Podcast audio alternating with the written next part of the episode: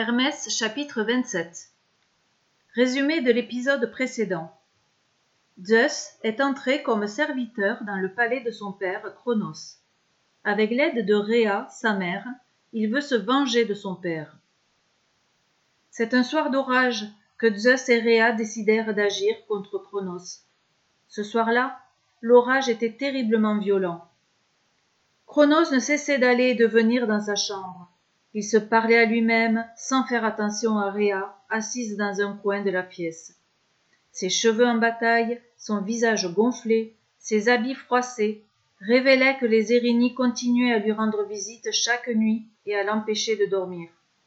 Il était très agité et mangeait sans arrêt.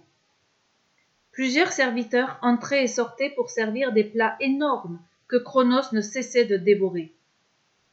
Zeus s'était glissé parmi ses serviteurs. Hermès vit Zeus tendre discrètement une carafe de vin à Rhea. D'un geste rapide, Rhea jeta une poudre dans le vin.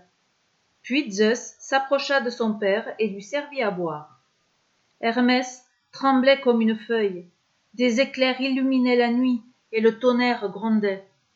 Cronos porta à ses lèvres la coupe de vin qu'on venait de lui servir. Il grimaça un peu comme si le vin était amer, mais il avala la boisson d'un seul coup. Et soudain, Cronos se mit à se tordre en tous sens pris d'une grande douleur. Il recracha une énorme pierre enveloppée de l'ange de bébé. Puis il vomit aussi Estia, la première de ses filles qu'il avait avalée. Il recracha ensuite Hadès, puis Poséidon, suivi de Héra et enfin Déméter les cinq frères et sœurs de Zeus venaient d'être libérés du ventre de leur père, car dans le vin servi par Zeus, Rhea avait ajouté une poudre qui faisait vomir. Cronos poussa un rugissement de fureur et se jeta sous l'orage. Ses enfants le poursuivirent sous la pluie battante, mais il disparut dans la nuit. Les dieux qui venaient d'être sauvés retournèrent au palais pour fêter leur deuxième naissance. Il ne cessait d'embrasser Zeus et de lui jurer fidélité totale. Soudain, une voix s'éleva au milieu du tumulte. Mes enfants, vous devriez vous préparer à combattre, car votre père ne va pas céder ainsi. Une guerre va éclater. C'était Rhea qui tentait de les mettre en garde. Zeus mit un genou à terre, embrassa respectueusement la main de sa mère et demanda Mère, que devons-nous faire? La déesse n'hésita pas. Installez-vous sur l'une des plus hautes montagnes que vous trouverez, et préparez vos armes. Cronos va aller chercher ses frères, les titans, pour combattre. Toi, Zeus, tu devais faire sortir des profondeurs de la terre les cyclopes et les géants sans bras. Quand ces monstres seront tes alliés, alors tu pourras gagner cette guerre. Hermès suivit Zeus jusque sur une très haute montagne dominant la terre. En approchant, Hermès reconnut le mont Olympe, nous sommes désormais les Olympiens, dit Zeus à ses frères et sœurs. Puis il accueillit les cyclopes et les géants cent bras. Lorsque Hermès vit arriver tous ces monstres sortis de sous la terre, il n'était pas bien rassuré.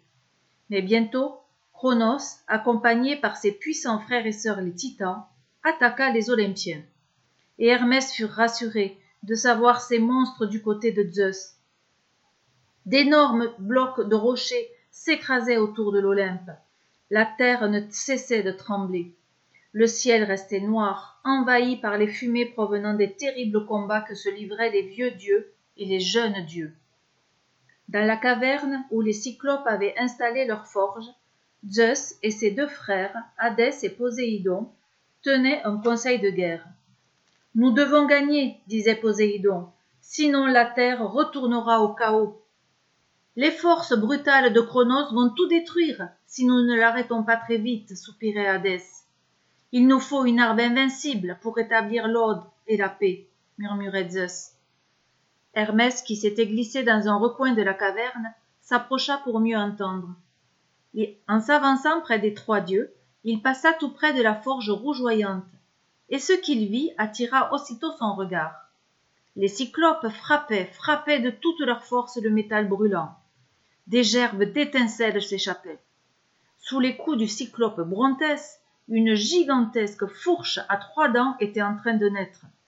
Le cyclope en était, en train d'en fabriquer une arme. Lorsque la fourche fut terminée, Brontès la tendit à Poséidon, et il grogna. Voici ton trident, ce sera le symbole de, de ta puissance. Le deuxième cyclope, nommé Argès, finit lui aussi de marteler le métal brûlant. Il avait forgé un énorme casque. Il le tendit à Hadès. Hadès le mit sur sa tête, et il disparut. Ce casque rendait invisible. Celui qui enfilait ce casque disparaissait aussitôt aux yeux des autres. Mais les trois dieux n'étaient pas au bout de leur surprise. Le troisième cyclope, Stéropès, continuait à frapper, frapper une masse d'un métal doré. Peu à peu, au milieu du feu, le métal brûlant prenait forme. Hermès vit d'abord une, puis deux, puis trois longues pointes effilées surgir. L'éclair, murmura-t-il stupéfait. Il est en train de fabriquer le foudre, l'arme royale, l'arme de mon père. Le cyclope plia un genou à terre et tendit le terrible éclair à Zeus en lui disant Tiens, voici ce qui te rendra le maître du monde à jamais. À suivre.